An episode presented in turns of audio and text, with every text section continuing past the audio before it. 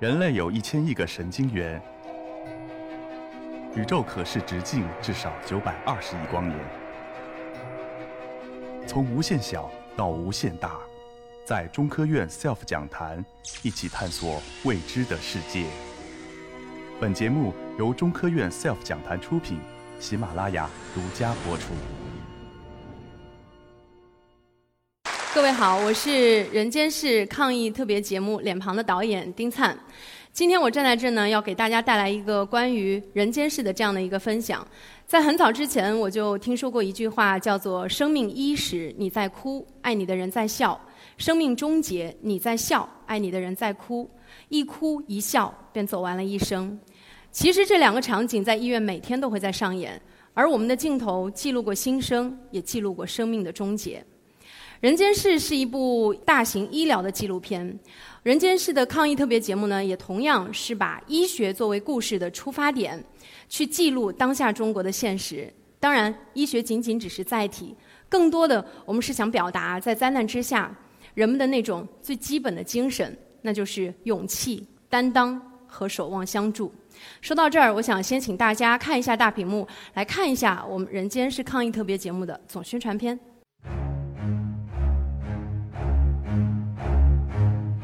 个城市睡着了，睡得很沉。醒醒！哎呀，你在下睡，不氧气，不要用了，不够强啊！最后一个，赶快！这个疾病它是通过什么方式传播的？我们什么都不知道。像人走在十字路口，到底往左还是往右？放下来！你要来反应，你去看这个病的严重程度吧。以后谈病人治病的，一定要我说可以才行。有一线身体要尝试呀。医生不是所有的问题都能解决的。加油，加油，不要太重油。只能用人力去压他了，这是最安全的，但是是最累的。坚持活下去啊！以后靠自己了，一定要靠自己啊！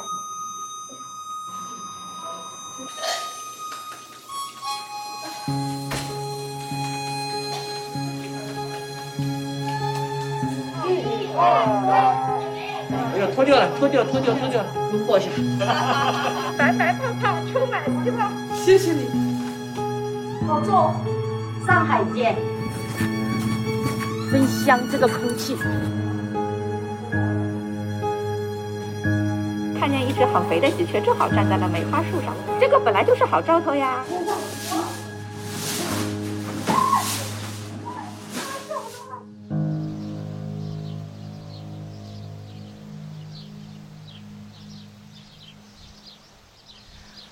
今天站在这儿和各位在一起去重温这样的一个画面，虽然我们的这个节目已经播出过了，但是依然还是特别的感动。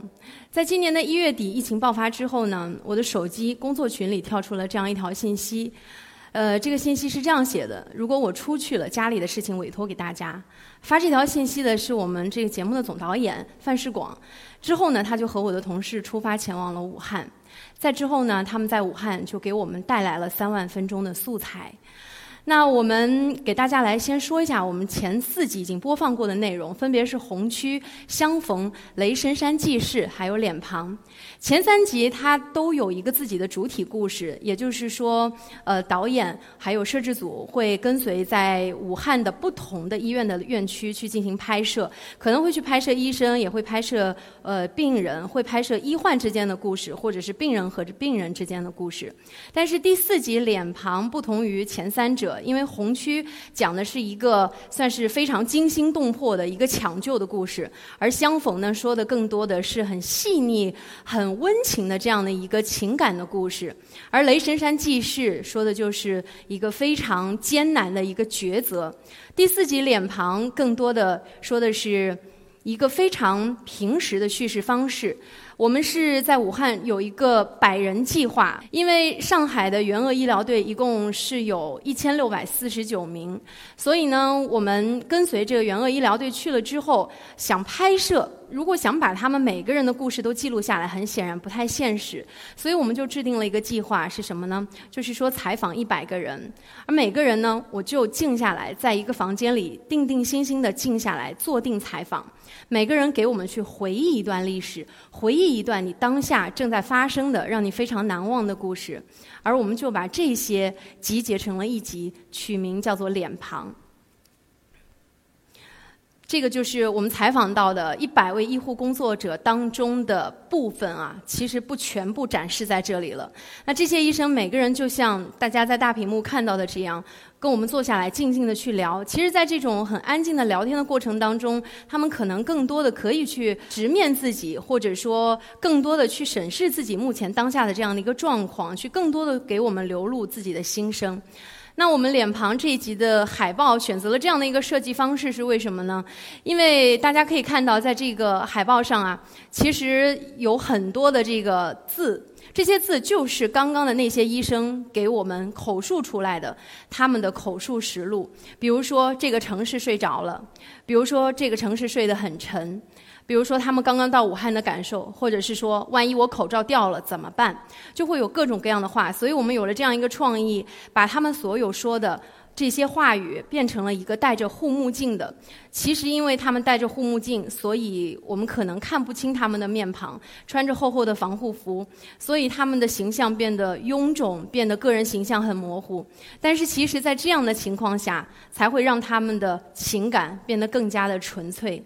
所以我们做出了这样一集脸庞。那我想给大家分享几个非常温暖的故事。在脸庞这集当中，有一个让我印象特别深刻的。就是大家在大屏幕上看到的这位，他叫李小静，他是一名军人，曾经是一名军人。那现在呢，他是一位医生。之前他是一位军医啊。他在2003年抗击非典的时候，就第一线冲到了小汤山。那在2012年汶川地震之后，他又去到了抗震救灾的一线。那这一次，武汉疫情爆发了，他还是义无反顾地冲到了武汉最前线。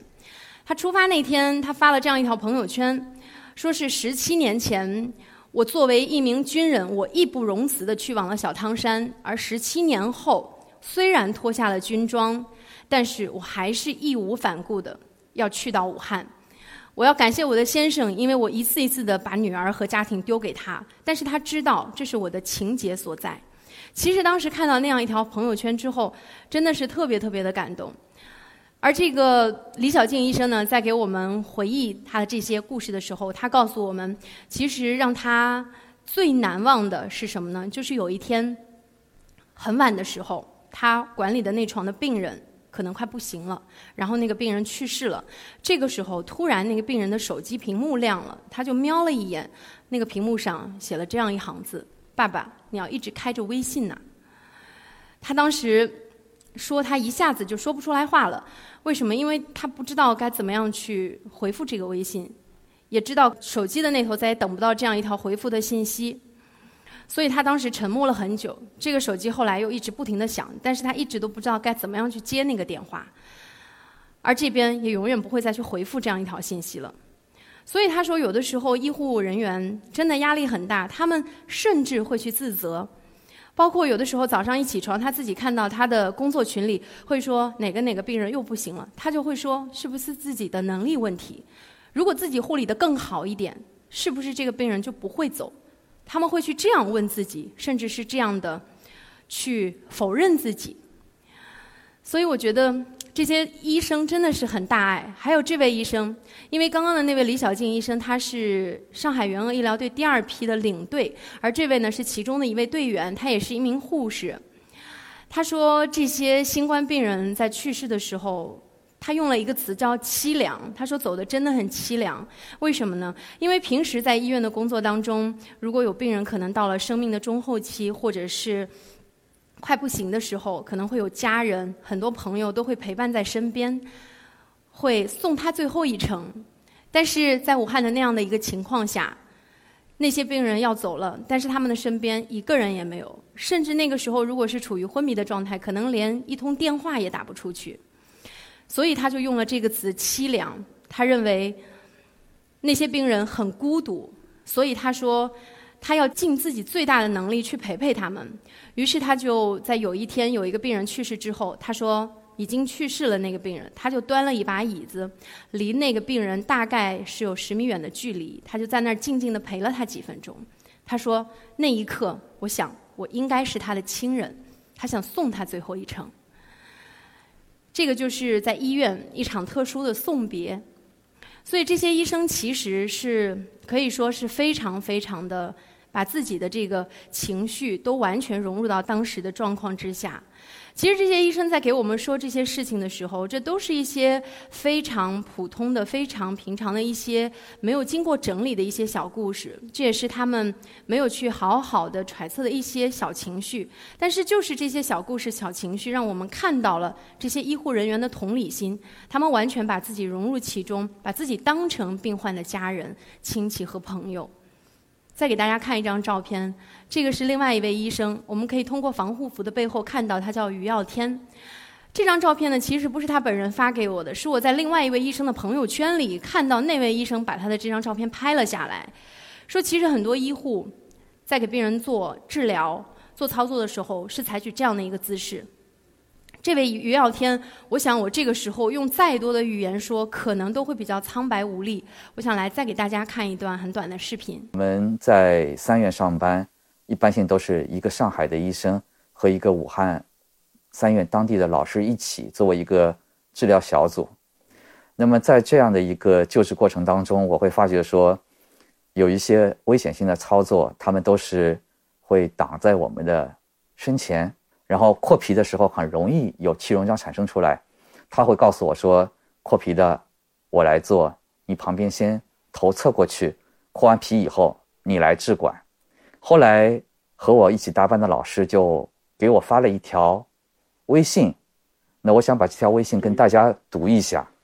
这条微信是三月四号发给我的，他说：“你们来之前，我们主任说。”人家千里迢迢来帮助咱们，咱们要保护好人家，让别人好好的回家。特殊的事情，咱们自己上。人家来，咱们就要感谢感恩。后来我给他回复这条微信，我说这不是武汉自己的事情。这是我们全国人民的事情。作为一个医务工作者，这就是我们的使命和担当。是啊，就像他说的啊，这就是我们的使命和担当。这不是武汉自己的事情。其实很多医生都是这样。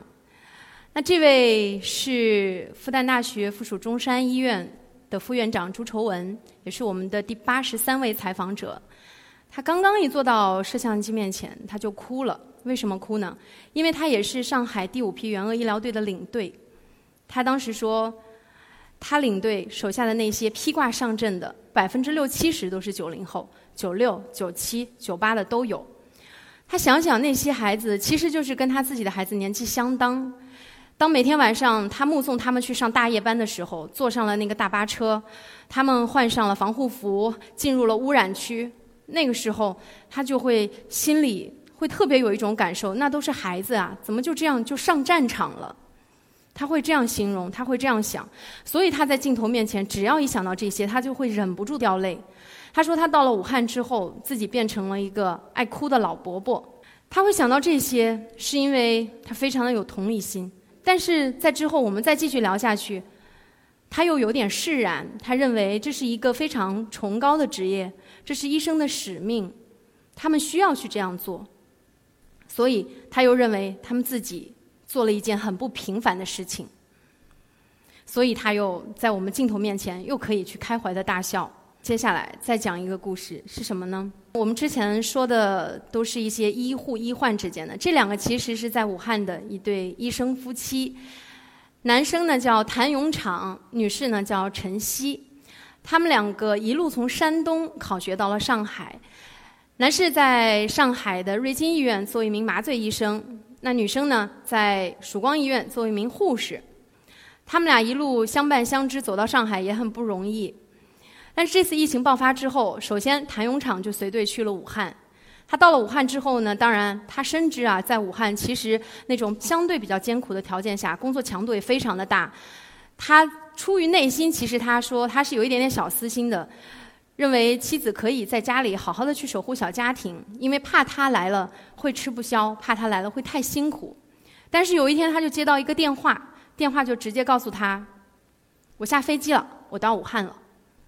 他的妻子其实没有告诉他，又随着接下来的一批队伍去到了武汉，所以谭勇厂呢就在武汉同济医院的光谷院区，而他的妻子陈曦就去到了雷神山。